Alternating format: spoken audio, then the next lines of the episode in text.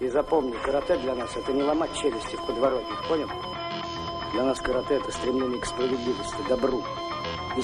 Всем привет, это подкаст «Манда карма». Сегодня мы снова обратимся к большой интересной теме, а именно поговорим про российские фильмы с применением боевых искусств или российских фильмах о боевых искусствах. Это тема, которую предложил сокуратор ближайших выпусков Женя Ткачев, редактор раздела кино афиш.ру. Всем привет. Он же и нашел главного специалиста по этой теме, автора лонгрида на афиша.ру, Сеню Амельченко, автора афишеру и афиши Дейли. Всем привет. Меня зовут Леша Филиппов, редактор сайта кинотеатр.ру и сайта журнала «Искусство кино». Я в основном исполняю в особенности роль говорящей головы, потому что это не моя, не то что профильная тема. Если честно, до того, как этот выпуск за замаячил где-то на горизонте фильмы с Алексеем Серебряковым и другими героями боевиков из 80-х, 90-х и даже нулевых были у меня всегда в очень дальнем списке для просмотра. Наконец-то я закрыл гештальт, немножко прояснил для себя какие-то моменты, но тем не менее у меня скорее вопросы, чем ответы. Может быть, есть какие-то версии, которыми я постараюсь разогнать и спровоцировать это обсуждение. Надеюсь, что до настоящей драки не дойдет. Но, наверное, логично начать с такого очень примитивного вопроса, чем вообще примечательны российские фильмы про боевые боевое искусство, почему их так мало и почему они такие? Ну, это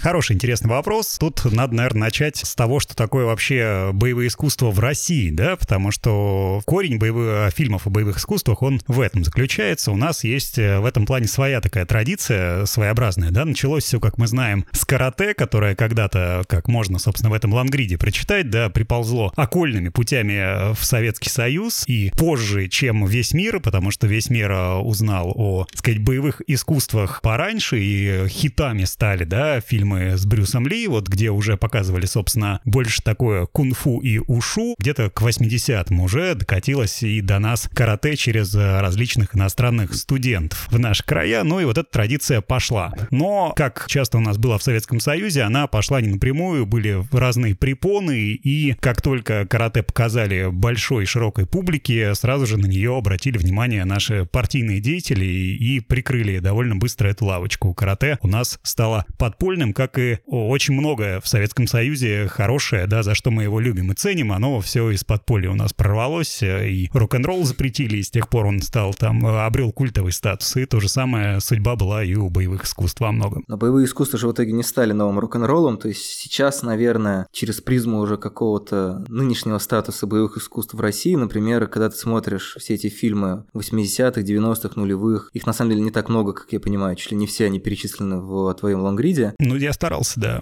Все-таки есть ощущение, что это в большей степени такой уже, ну не то чтобы патриотический вид спорта, но как-то в целом все, что связано с физикой, со спортом, борьбой, защитой и так далее, оно как-то перекочевало из крамольных занятий вещей в такие более, скажем так, державные. Не, ну даже тогда уже было это разделение, да, опять же, я там в начале материала об этом говорю, что было наше отечественное самбо, которое, опять же, ну, было не таким популярным, пока не э, появилась необходимость необходимость его противопоставить каким-то там тлетворным влиянием. Их тлетворность колебалась вместе с линией партии. То есть мы дружили с Китаем, с Японией, мы все это пускали к себе с удовольствием, потом вдруг мы начинали с ними ссориться, и, соответственно, это все тоже попадало моментально под запрет. Но на самом деле, кстати, такая тоже интересная тема, я не поднимал ее, потому что было не до того, на самом деле наши те же самые рок-н-ролльщики, они всеми этими практиками довольно активно увлекались. Про Виктора Цоя там все знают, что он любил под кассеты с Брюсом Ли тоже по молодости что-то изображать изображать, и частично пластику у него взял. Но, в принципе, рок-н-ролльщики наши и Гребенщиков, там многие увлекались всеми восточными практиками. И все те крохи, которые можно было там поймать, они все ловили. Это было тогда такое тоже вот в 70-е, 80-е модная тема. Все вот эти восточные практики, медитации, дыхательные практики, все тогда мешалось в, в один ком, и тандицюань, егические всякие эти вещи. Ну, кстати, да, сцена с э, Виктором Цоем в «Игле», она как раз вписывается, мне кажется, в некоторый набор сцен, которые присутствуют почти во всех фильмах про единоборство единоборство. Во всяком случае, про единоборство в мире криминала. То есть это герой, у которого тяжелое прошлое, с мрачным видом приходит в кафе, сидит спиной к бандюганам, они начинают до него докапываться, завязывается драка. Продолжая свой примитивный вопрос, мне интересно, чем, на твой взгляд, вообще именно российский фильм про единоборство примечательный, зачем их смотреть, когда есть Брюс Ли или сейчас есть, условно говоря, Рейд? Интересный вопрос. -то. Вопрос, опять же, к тому, зачем вообще смотреть российское кино, да, но прежде всего потому, что это какие-то наши реалии, когда то, что ты видишь за окном, прорывает прорывается в кино, да, мы вот именно поколение такое, которое выросло во многом на зарубежном, на американском, да, на европейском и уже даже на азиатском кинематографе, уже он потихоньку прорывался там в 90-е э, в нашем детстве. То есть мы привыкли воспринимать кино, считывать чей-то чужой культурный код, изначально мы к этому готовы, изначально мы готовы адаптироваться, и поэтому особенно прикольно, когда какая-то вот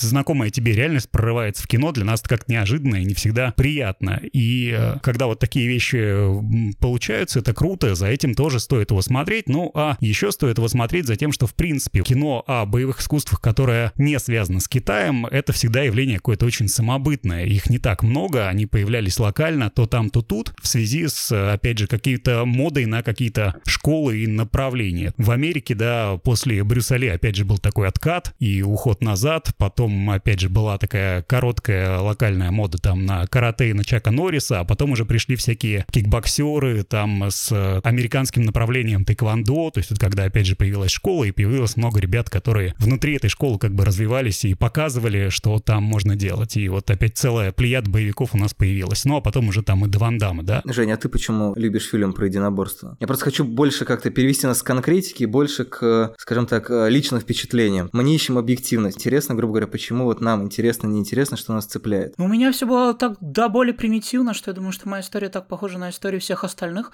Ну, просто я посмотрел а, в 2002, по-моему, «Крадущегося тигра», «Затаившегося дракона» и офигел от всего этого. Потому что это как раз был тот момент, когда вся, да, прорвалось снова на запад, и это, конечно, так ударило по голове. И уже тогда я для себя начал открывать, собственно, фильмы про боевые искусства, да. Ну, конечно, я там фанаты, наверное, в детстве смотрел, и от него тоже какие-то такие впечатления остались, но действительно фильмами про боевые искусства азиатские я заинтересовался после «Крадущий тигр, затаившийся дракона». А Джеки Чан? А, ну, я говорю про Уся, если конкретизировать. Да, да, да. Есть масса кунг-фу боевиков с Джеки Чаном, безусловно, я их смотрел, любил там от разборки в Бронксе до Доспехов Бога 2, да, то есть это, конечно, все нравилось. Но это такие боевички очень крутые, каскадерские, но просто то, что показал Энн Ли, а потом Джана Моу в герое, это было такое большое настоящее кино, да, uh-huh. и я очень большой фанат Тени, да, я считаю, что даже не уступает герою, это такой менее чем герой хайповый проект Джона Имо. Поэтому, конечно, у себя для себя я открыл с «Крадущийся тигр, сдающийся драконом», а фильмы про боевое искусство, ну, китайские, открыл, конечно, с Брюсом Ли и Джеки Чаном. То есть входит «Дракон», был канон, да, ну и все остальное. Глобально с фильмами про боевые искусства российскими меня познакомил Сенька, потому что я ничего, кроме фаната, не видел в детстве. Когда ты говоришь про Чжана Имоу, ну это, в общем-то, понятно. Это, что называется, во-первых, красиво, потому что он придумал всю эту хореографию, очень интересная работа с цветом и так далее. А российские боевики, они в большей степени как будто действительно берут каким-то вот э, странным воздухом времени, то есть когда ты смотришь того же фаната или смотришь художественный фильм «Путь», где отплясывает Лада Дэнс, и понимаешь, что там в кадре какие-то определенные люди, половина из них сейчас депутаты и так далее,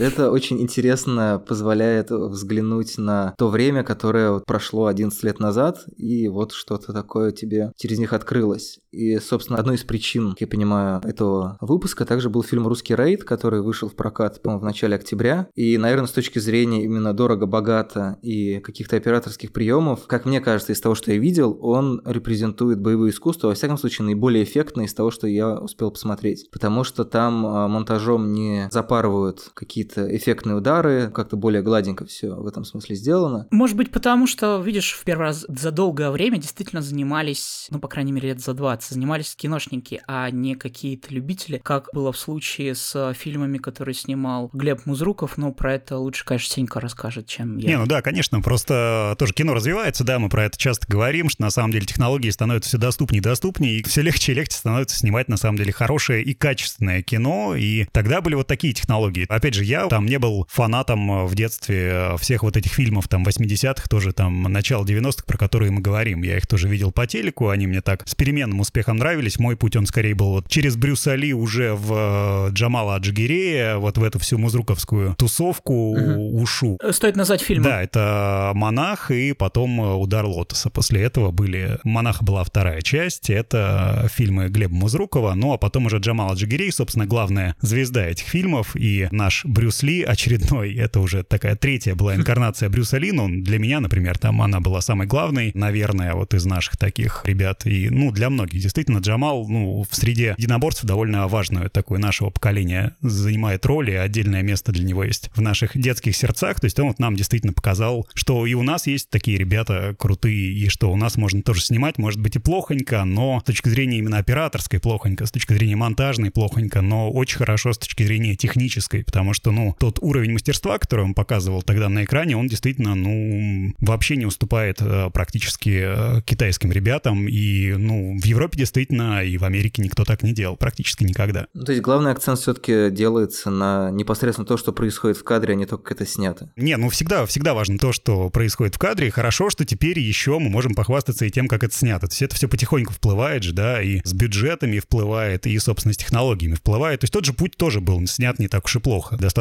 такая дорогая картина. Другое дело, что ему там не хватало где-то чувства вкуса и чувства меры, и бюджет был потрачен, может быть, не туда, куда всегда хотелось бы. На слонов. На слонов, буйволов, да, и прочую живность. Может быть, можно было как-то поталантливее художников найти команду и сделать за те же деньги больше того, что нам нравится. Но вот люди хотели снять такое кино, они его сняли, оно с грохотом провалилось, как мы знаем.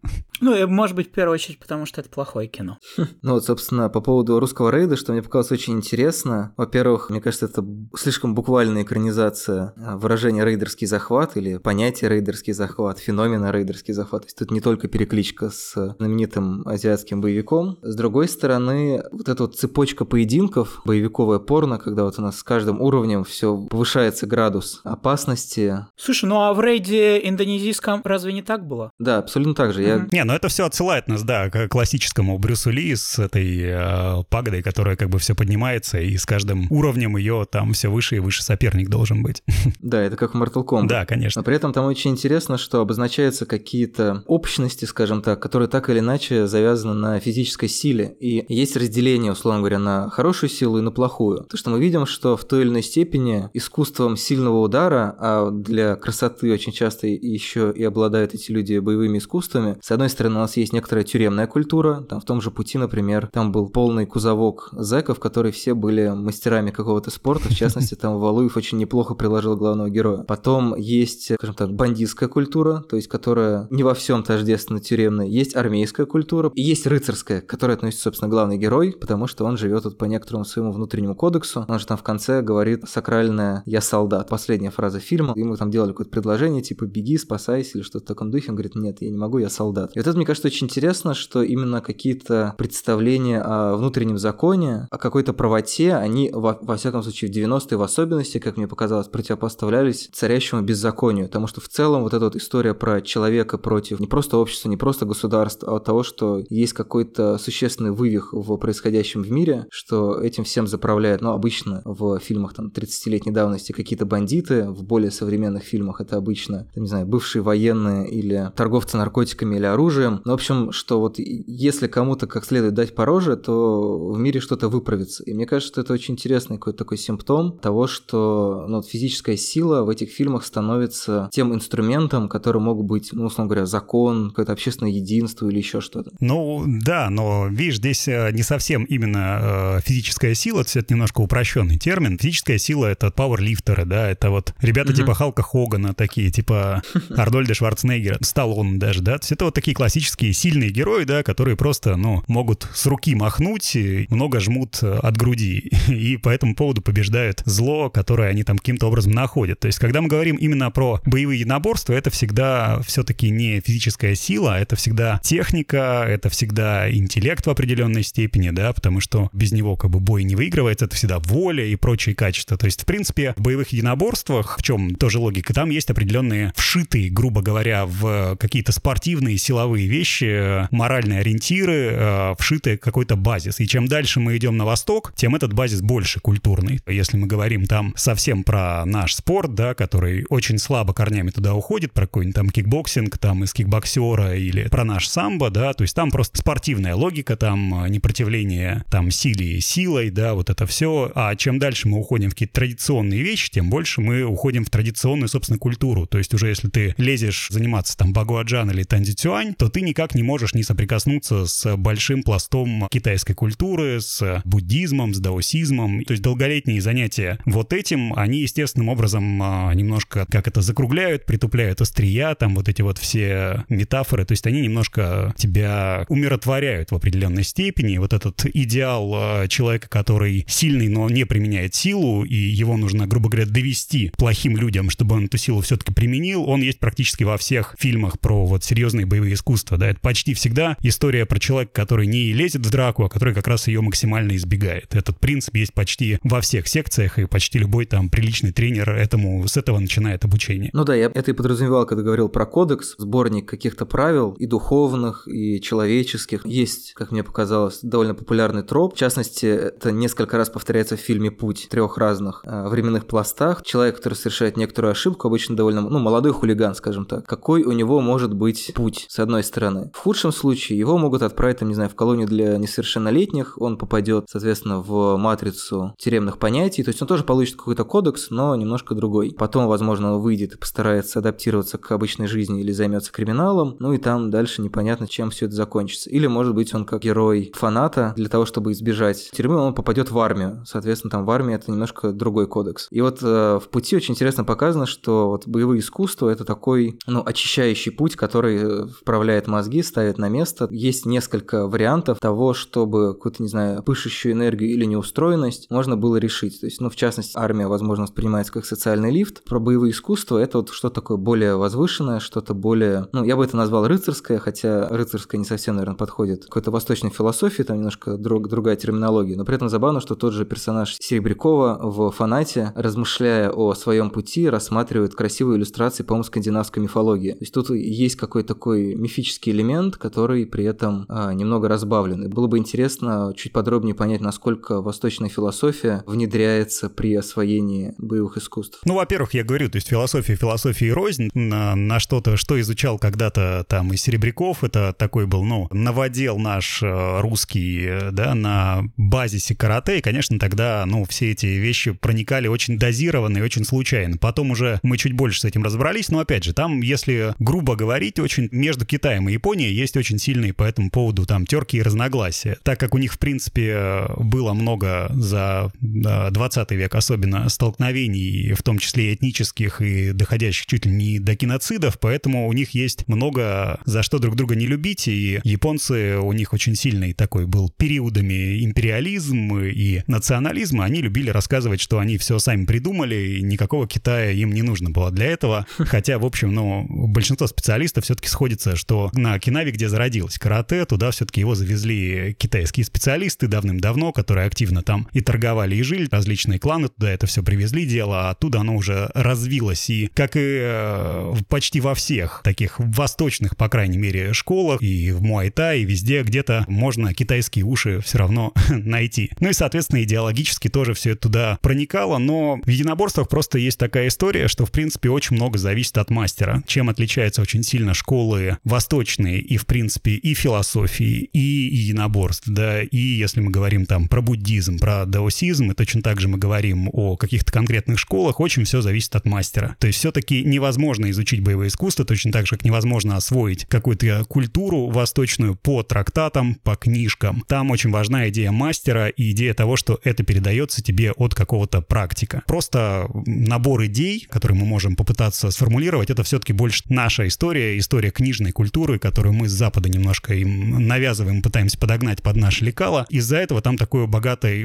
богатый куст школ, богатый куст направлений, который на самом деле, чем дальше ты будешь копать, тем больше ты обнаружишь, насколько он бескрайний, насколько там этого всего много и насколько все это многообразно. Но, в принципе, единый концепт заключается вот, да, в каких-то вот этих базисных нормах, как бы так, ну, попроще сформулировать, э, непротивление силе силой, в этом э, заключается базис, да. Чтобы победить противника, да, нужно победить себя, вот это вот все то, что очень любят э, рассказывать нам э, во всех фильмах. То есть в итоге история же всегда не про соперничество с кем-то. История всегда про соперничество с самим собой. Это, собственно, главный такой культурный паттерн, если просто попытаться схему разработать фильма о боевых искусствах, это о том, как герой, являясь на определенной степени, выходит на плато, не может дальше развиваться по причине своих каких-то в большей степени психологических проблем, чем физических. Он упирается там в стену в какую-то свою психологическую и сталкивается с какими-то жизненными проблемами. И он должен найти какой-то путь, найти какое-то решение. Оно часто заключается в том, что он находит какого-то мастера или просто идет куда-то в лес и долго там тренируется и наедине с самим собой находится, находит какие-то вот эти пути, находит свою внутреннюю силу, находит новый баланс, и после этого приходит и справляется и с э, бытовыми, так сказать, проблемами, да, которые на него обрушились, и в то же время выходит на какой-то новый уровень и мастерства, как специалиста в боевых искусствах, и мастерства как человека, который просто живет. То есть боевые искусства, в принципе, они всегда про то, как правильно жить. Они принципиально отличаются от э, спортивных каких-то дисциплин. Один из немногих примеров, который не подтверждает это правило и не следует этой сюжетной матрице, это Ипман с Донни Йеном. Тема, собственно, и э, интересен, что это кино про другое. А при этом оно про боевое искусство. Ну, вообще вся тетралогия про Ипмана — это тоже отдельный очень интересный кейс. Извини, а можешь развернуть, чему он не соответствует, чему он противоречит? Ну, я думаю, опять же, Сенька лучше про это расскажет. Он тоже писал про это материал. Опять же, про Ипмана у нас есть большой материал, если что, на афише, да, потому что четыре фильма вышло, все закруглилось, вся эта десятилетняя история практически закрылась, и мы выпустили вот к выходу четвертой части материал, где более подробно рассказываем про фильм. Это у меня к ним особое отношение, потому что именно Винчунь линии Ипмана я занимался, и Донни Йен просто действительно блестяще там работает, и с точки зрения технической, и действительно франшиза про Ипмана, но он действительно немножко перепридумывает всю эту историю. Я рассказал какую-то базовую матрицу, да, на которой много строится, но, разумеется, от нее есть свои расхождения, отхождения. Каждый режиссер, каждый сценарист пытался что-то добавлять, и в Ипмане сразу Уилсон Ип, они попытались э, немножко добавить туда, даже не немножко, а серьезно такой бытовой драмы, и добавить туда, собственно, военные драмы и драмы маленького человека, да, как мы там пытаемся формулировать, маленький человек с большими кулаками, это, собственно, вот Ипман. То есть это человек, который не классический герой а, вот истории про боевые искусства. Как раз такие ребята тихие, спокойные, как, собственно, ну и привыкли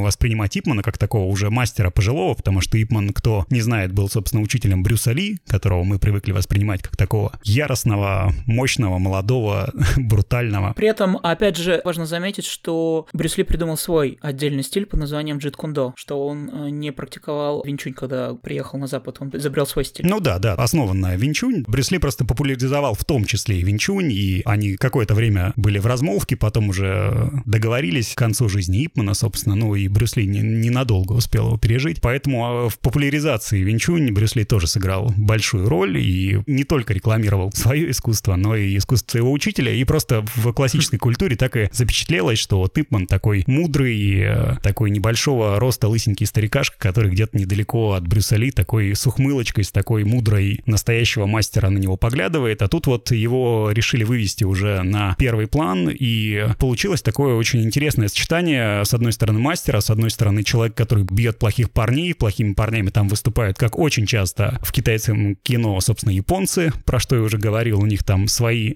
свои претензии к ним есть, и они любят противопоставить своим правильным боевым искусствам, которые про добро и понимание сути вещей, вот это жесткое японское карате, которое просто про победу над противником, про попытку вот их практики применить максимально как бы в лоб, максимально глупо, максимально напрямую. Собственно, вот этот странный герой, который объединяет, с одной стороны, вот эту брутальную сущность, с другой стороны, с образом совсем такого маленького человека, подкаблучника во многом, который хоть и говорит, что я не боюсь свою жену, но я просто ее очень уважаю, но все равно мы понимаем, что это такой чуть-чуть комичный персонаж. И это не та комика, которую привносил э, Джеки Чан, да, хотя она тоже, это важный тоже пласт, да, вот эта комичность, но она больше все-таки связана с китайской оперой, с вот этой традицией больших уся, вот этой традицией строить большие декорации, прыгать на канатах и вот этим всем. Именно вот фильмы о боевых искусствах такие предельно реалистичные, предельно жесткие, и в то же время вот соединение их с такими бытовыми, такими серьезными драмами, это, ну, действительно был большой шаг вперед. То есть вдруг выяснилось, что невозможно быть мудрым со всех сторон, а на самом деле этот путь не такой, как в фильмах, когда по щелчку тебе вот нарисовали линию и говорят, перейди через нее, и все, и твой страх останется с другой не, стороны. на самом деле просто, да, просто мы-то все понимаем, что никаких мудрецов же их, ну, на самом деле не бывает.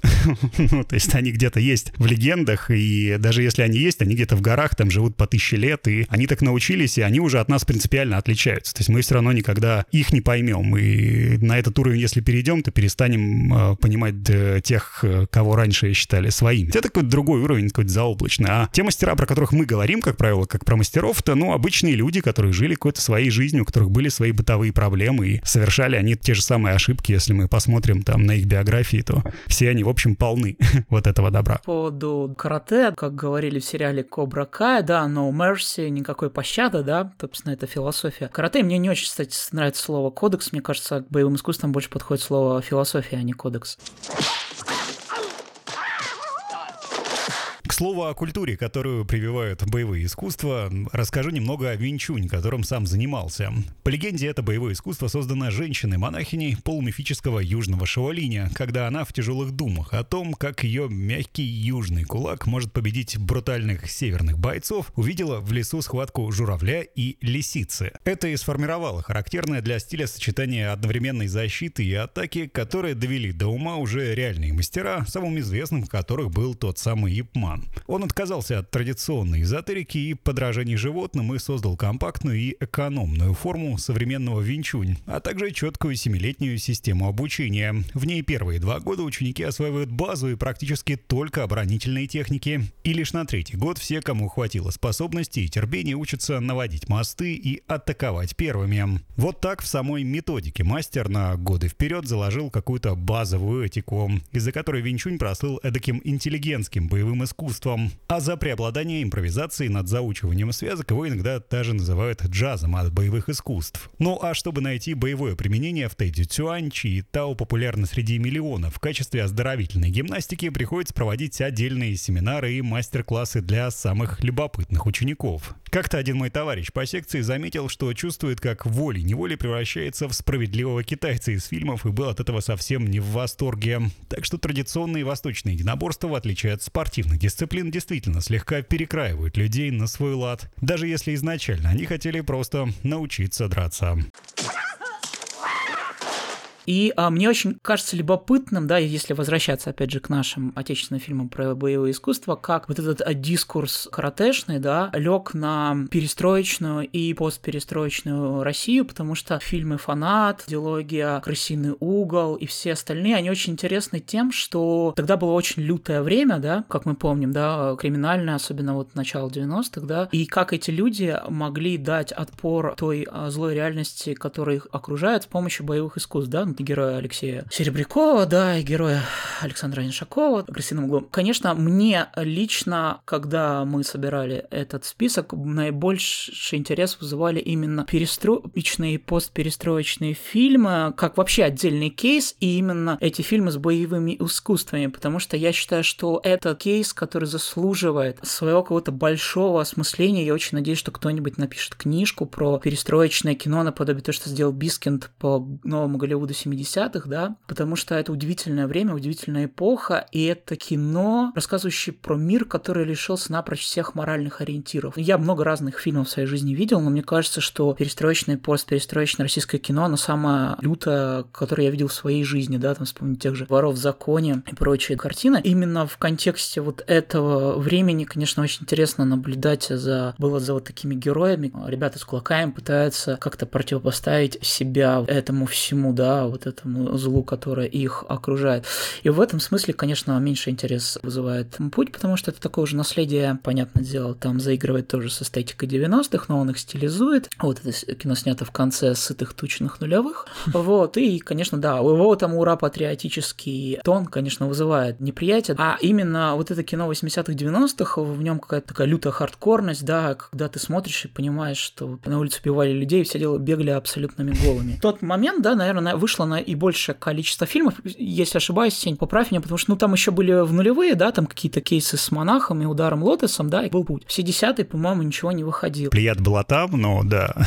Особенно если вспоминать Серебрякова, он точно бегал голый, да, там. Ну вот, да, полуголый. Были такие истории, да, с этим. Ну да, нет, конечно, это кино, которое сделано на таком, на нерве, на боли, и... Но это все действительно были выплески, я уже, да, писал там, что вот этот кейс запрета карате, он во многом а, срифмовался, и так получилось, что слился с историей э, войны в Афганистане, да, когда, ну, то есть обе этих вещи стали восприниматься людьми как такая страшная трагическая ошибка, которая в итоге приблизила конец неизбежной союза, да, когда просто, ну, не прислушавшись к людям, абсолютно у них э, забрали что-то очень важное и там, и там, и э, это было такое глупое решение руководства, и в этом смысле такое возмущение, оно, разумеется, прорвалось в конце 80-х, в начале 90-х от всех этих мастеров, опять же, которые отсидели кто по 5, кто по 6, кто по 7 лет в тюрьме зачем-то непонятно абсолютно, и потеряли такие важные годы в своей жизни. И вообще очень важный момент, мне кажется, который надо обозначить. Мы говорим о том, что российских фильмов про боевое искусство не так много, да, на самом деле это правда. Появляться они начали в конце там 80-х годов, но нужно и понимать, что и на Западе до Брюса Ли, до 70-х годов вообще не было фильмов про боевое искусство, то есть азиатский кинематограф существовал параллельно с голливудским, и их аффилиация начала происходить вот, собственно, вот где-то в 70-е годы, потому что если ты посмотришь всякое трюковое кино 50-х, 60-х годов, например, диалогию про Капитана Америки 60-х годов, да, где он разъезжает на мотоцикле и является ветераном Вьетнамской войны, разумеется, mm-hmm. то это, конечно, ничего кроме смеха не вызывает, потому что, ну, настоящее боевое искусство американцам показали азиаты, и Брюс Ли был одним из первых. Слушай, ну я могу ошибиться, конечно, но я считаю, что наиболее плотное сотрудничество, как мне кажется, а с Азией началось в 90-е, апогеем стала Матрица, конечно. Ну да, на, на рубеже веков, на рубеже тысячелетий все, все слилось в единый плавильный котел и покатилось дальше. Юан Вупин был приглашен к постановщикам боевых сцен, и как все завертелось, наверное, и в 80-е, и в 90-е приглашали каких-то постановщиков. Сначала не будем забывать, что большая плеяда гонконгских режиссеров просто поехала в 90-е, когда поперли слухи, что Гонконг в 98-м году подомнет под себя Китай, все поняли, что тут пахнет жареным, и очень многие режиссеры, а и Джон Вуда, и очень многие еще переехали в Голливуд, и там начали снимать фильмы с Ван Дамом и все прочее. То есть такая интервенция была, да, но это впервые было, когда действительно совсем-совсем американские режиссеры, не имеющие никакого отношения там большого к Азии, взяли именно в качестве постановщика боевых и экшн-сцен в такое революционное кино, в матрицу настоящего такого гонконгского мастера. Небольшая оговорочка, поправочка. Китай подменет под да, себя конечно, Гонконг, конечно. а не Гонконг. Да, и сейчас, конечно, все блокбастеры какие-то крупные, ну, не обходятся без каких-то специалистов азиатских, кроме Марвел, наверное, поэтому Марвел такие ужасные драки, приглашают каких-то толковых азиатских специалистов, чтобы они оставили им трюки и бои. Конечно, этот тренд очень сильно задала Матрица. Не все, не все были ангелы Чарли, ну что-то. А, да, да. Ну вот. Но потом были крадущий тигр, сдающийся драконы герои. Даже у черепашек ниндзя начала 90-х у них даже был, по-моему, какой-то азиатский постановщик. То есть они даже уже в начале 90-х все это началось, но это было на таком уровне. Ну, не самом высоком, а вот Матрица, конечно, на определенный уровень задала, которым до сих пор следует. Если в фильме хорошие драки, то явно скорее сюда туда пригласили азиатов. Слушай, у меня такой, возвращаясь к российскому кино, примитивный вопрос. Ну, фильмы про единоборство, боевики в целом выглядят как довольно народный жанр. А в особенности фильм типа «Русского рейда», в котором mm-hmm. типа «Честный солдат». Я использую слово «кодекс», а не «философия», потому что, по-моему, все таки вот этот вот сплав Востока и Запада, он не дает в итоге, за редкими исключениями, сценками с э, китайским мудрецом, которого играет, понятно, не китайский актер, все таки это как будто больше сводится к некоторому списку правил, а не прям философии жизни. Ну или, во всяком случае, она не раскрывается. В пути китайский мудрец? Да, там же, собственно... Это Джамала Джегерей, кстати. Да, мастер Чен там был такой, да, да, ему наклеили усики. Там есть какой-то намек на философию, а в остальных фильмах это больше реально похоже на кодекс, как в секции тебе, тебе говорят, типа, делай так-то. Но я на самом деле не об этом. И о том, что мне кажется, что это ну, выглядит как довольно такое народное кино, о том, что нормальный чувак из народа, который там придерживается какого-то понятного представления о мире, что вот это плохо, вот это хорошо, надирает задницу бандитам, кому-то типа олигархов, которые подмяли под себя все заводы, полицейских, которые служат неправильному закону, разбросал, гопникам тоже раздал люлей, ну то есть всех поставил на место, все сделал правильно. Мне кажется, что с точки зрения какого-то заряда это звучит как, ну, такой, типа, довольно народный хит. Но при этом, как показывает пример, как минимум, пути и, возможно, рейды, я не знаю, что у него там со сборами, все-таки эти фильмы не выстреливают так, как они, возможно, могли бы выстрелить, если бы этот фильм снял Юрий Быков. Потому что, по сути, добавь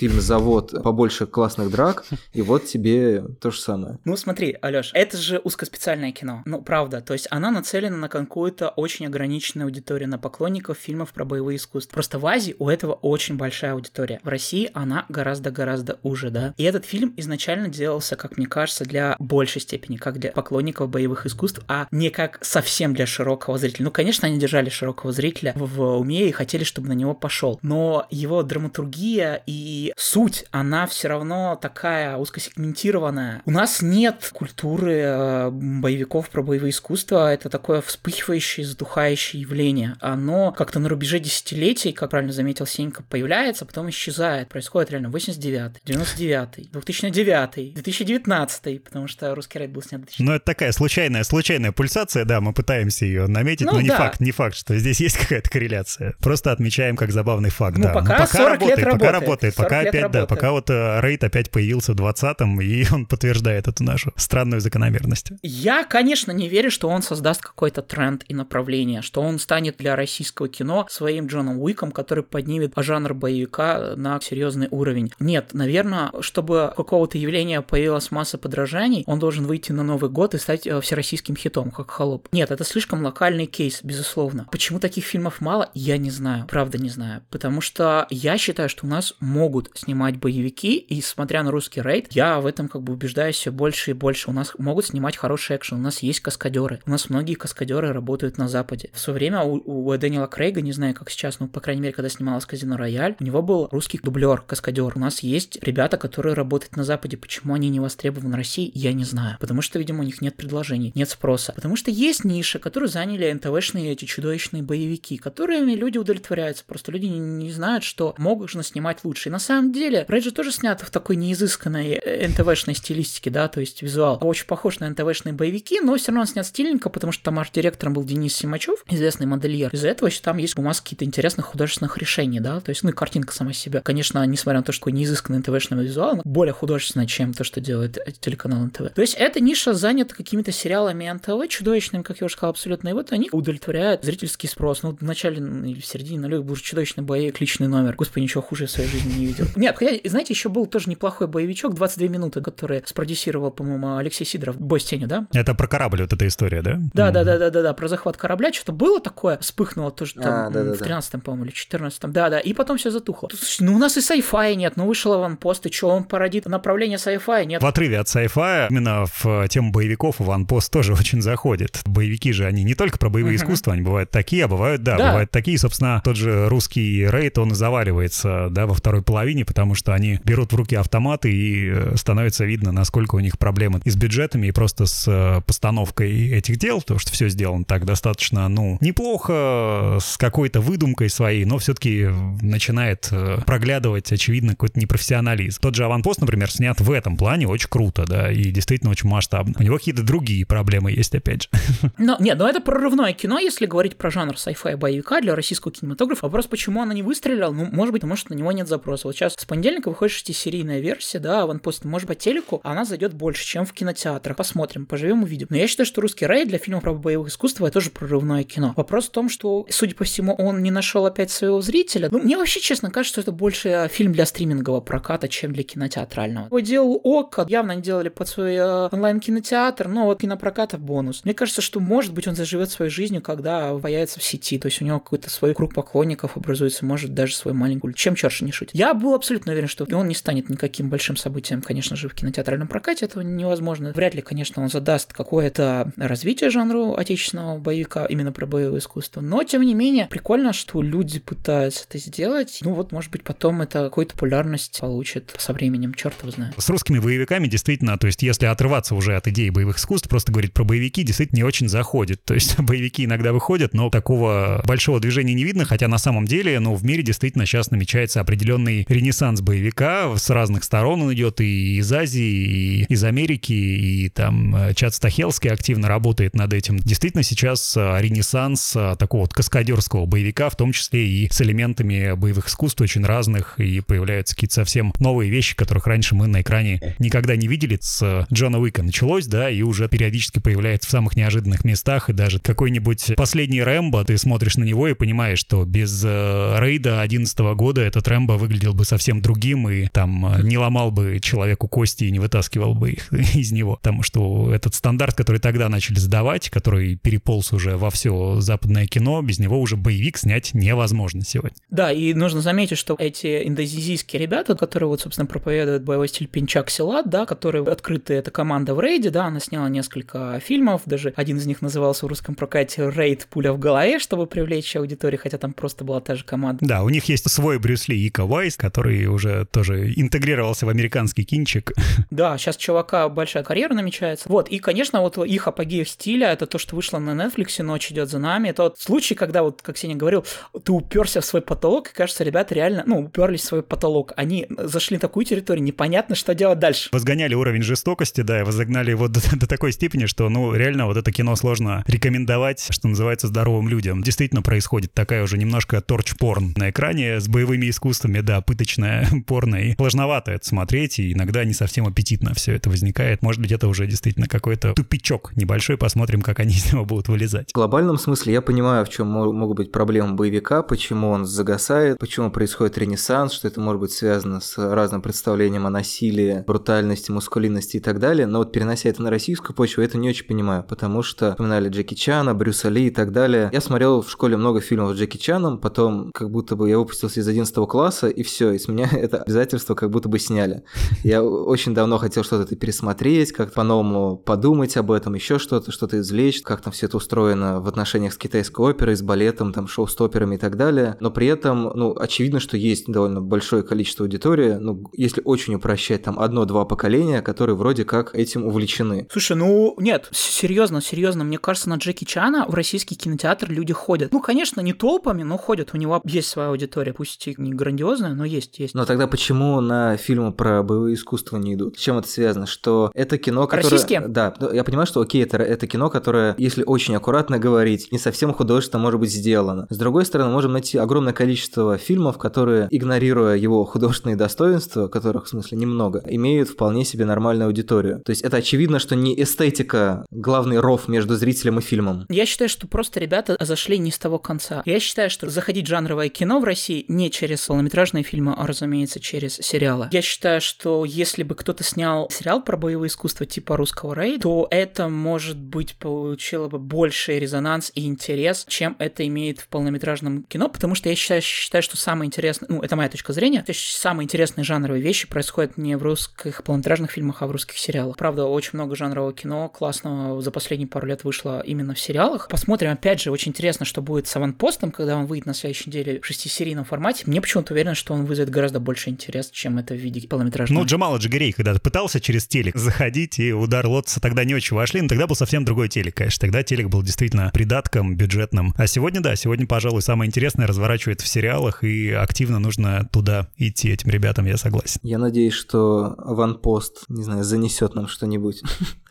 Заканчивая мысль, мне просто кажется еще последнее, что вот эти боевики, они, ну, наверное, как и многие боевики, как многие фильмы о торжестве какой-то справедливости, несмотря на то, что с точки зрения сюжета финал может быть открытым, с точки зрения морали, но это довольно морализаторское кино, и мне довольно показалось любопытным проводить параллель между, ну, условно говоря, между боевиками и слэшерами, потому что, например, в те же 90-е Николай Лебедев снимал хорроры, у нас про это тоже был выпуск подкаста, там они были довольно специфичные, и там интересно, можно все много выкопать, но при этом вот в сравнении с слэшерами его можно продолжить в том направлении, что, в общем-то, хоррор долгое время, и сейчас некоторые его поджанры остаются довольно маргинальным видом киноискусства. И такое ощущение, что боевик, во всяком случае российский, во всяком случае про боевые искусства, тоже является такой маргинальной нишей. Связано ли это с тем, что э, он не очень эстетично сделан? Связано ли это с тем, что он неправильно выходит на свою аудиторию? Или, может быть, у него какие-то дурные политические коннотации? Или с тем, что он такой весь из себя маскулинный? На примере русского рейда, мне кажется, можно очень хорошо все объяснить про то, как применять феминистскую теорию кино, потому что там есть и вот эффект сморфета, или как так, когда вводят одну героиню для того, чтобы хоть кто-то был. И вот эта вот девушка с пулеметом в финале, это прям вот чисто оно.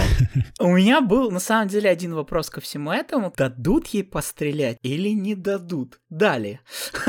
Да, там дали пострелять всем, да. В итоге старикам, женщинам, детям все нормально. Слушай, ну нет, мне кажется, что это настолько легкая мишень для феминистской критики. Нужна ли этому фильму феминистская критика? Я не уверен, потому что ну там все понятно. Давайте начнем с феминистской критики, критики Джона Уика тогда. И...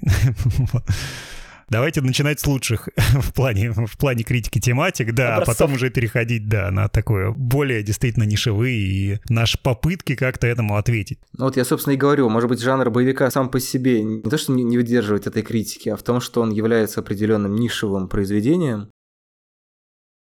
когда мы говорим о Джонни Уике или о многих боевиках сегодня, мы имеем дело все равно с традицией и, соответственно, со стилизацией под эту традицию. То есть хотите феминистский боевик, получайте хищных пташек вперед. Нет, взрывную блондинку. Вначале, вначале взрывную блондинку, да, конечно, без проблем. То есть они входят, опять же, в определенный, да, уже разговор с этой традицией и пытаются привнести в нее что-то свое, но есть и при этом э, классический маскулинный боевик. Вот Джон Уик, да, типичный пример. Русский рейд, он в ту же, да, в ту же, конечно, лузу идет. Ну, я говорю, я все перечислил в числе тех пунктов, пунктов, почему этот фильм мог не попасть. Я не предлагаю это использовать как главную мину против него, просто мне кажется, что есть некоторое количество возможно сужающих полей, и интересно было бы понять, ну, я не знаю, может быть, просто действительно э, с точки зрения именно как кино фильм не очень, поэтому он и не выстрелил. Окей, а почему не выстрелили «Хищные пташки» тогда? Хороший вопрос. Вот об этом и Да, разговор. меня до сих пор он занимает. Я вот не понимаю, да. Я с таким удовольствием его смотрел. не знаю, не знаю. Может быть, действительно сейчас не время для боевика, но получается, что просто не время для боевика в России примерно все время. Слушай, ну Джон Уик стреляет и заходит и снимает замечательно. Но исключение не подтверждает правила, нет? Как? Нет, нет, смотри, есть верхушка айсберга, Леш, и каждый день выходят боевики. Вот сегодня я увидел, что вышел новый фильм со Скоттом Эткинсом, новый боевик. Это для вот все делается, для видео on demand. Очень много снимают, на Netflix выходит очень много дурных боевиков. Жанр сейчас переживает определенный ренессанс. Хлама, конечно, очень много. Не, ну давайте не будем про того же Тайлера Рейка тоже забыв... не забывать. Вот, собственно, Да. вышел недавно Netflix хит. Абсолютный хит Очень, Netflix. очень прямой, очень такой простой по форме боевик, практически тоже нескончаемая Месилова на протяжении всего фильма, отлично заходит людям. И я могу, допустим, привести пример. Смотри, я выпускал подборку боевиков, соскучились по Джону Уику, вот вам несколько боевиков на замену. Хит всех выпускных. Невероятной популярностью пользуется текст, потому что, ну, реально есть на это запрос, и я это вижу. Да, очень много днища всякого выходит, но если выходит днище, значит, есть на это запрос. Мне кажется, очевидно, что жанр переживает сейчас э, просто ренессанс. Вопрос, что, конечно, хороших вещей всегда мало, ну, а их вообще как бы всегда мало. Всегда 2, 3, 4, ну, 5 картин, мне кажется, в год бывают неплохих, а иногда даже хороших очень. Ну, в общем, не можем мы ответить на вопрос, что не так с российским боевиком. Мы пока не ответили Он еще на вопрос, что не так с американским боевиком. С нашим э, боевиком э, не так очень просто, мы э, отстаем, как обычно, в этом плане. Не, ну сейчас действительно, на самом деле, для боевиков про боевые единоборства может быть сложное время именно в плане того, что, очевидно, да, без каких-то больших политических манифестов мы понимаем, что мы сейчас, э, у нас, так сказать, государственный курс — это курс на изоляцию. А всегда, когда у тебя есть курс на изоляцию, то, соответственно, всякие там э, восточные практики и все эти истории, про них можно забыть. Поэтому вот э, создатели русского рейда, они стараются эту тему замять и очень интересно обойти, создавая такого нашего русского героя с нашим русским стилем, с какими-то тао восточными из казачка и под баян. Все это кондово так сделано. Над всем этим можно, конечно, посмеяться, но понятно, опять же, что они хотят сделать. С одной стороны, и удовлетворить какой-то запрос э, человека, да, русского на какого-то вот такого мифического русского солдата, и в то же время, да, обойти, конечно, какие-то острые углы, которых сейчас э, никто не хочет тащить и лишнее внимание к себе в этом плане привлекать, чтобы его обвиняли в некой нерусскости, там, в некой западности или восточности излишней. Ну что, на этом-то можем завершать. Мне кажется, что это вопрос, который, наверное, стоит направить к нашим слушателям и слушательницам. Почему вы не смотрите российские боевики, если у этого какие-то основания, кроме художественных? Вскоре мы, возможно, узнаем, не на следующей неделе, когда выйдет аванпост, а в ближайшие несколько лет, возможно, узнаем, какова дальнейшая судьба российского боевика и российского боевика про боевые искусства. Всем спасибо, пока-пока. Счастливо. Пока. Глуши эфир.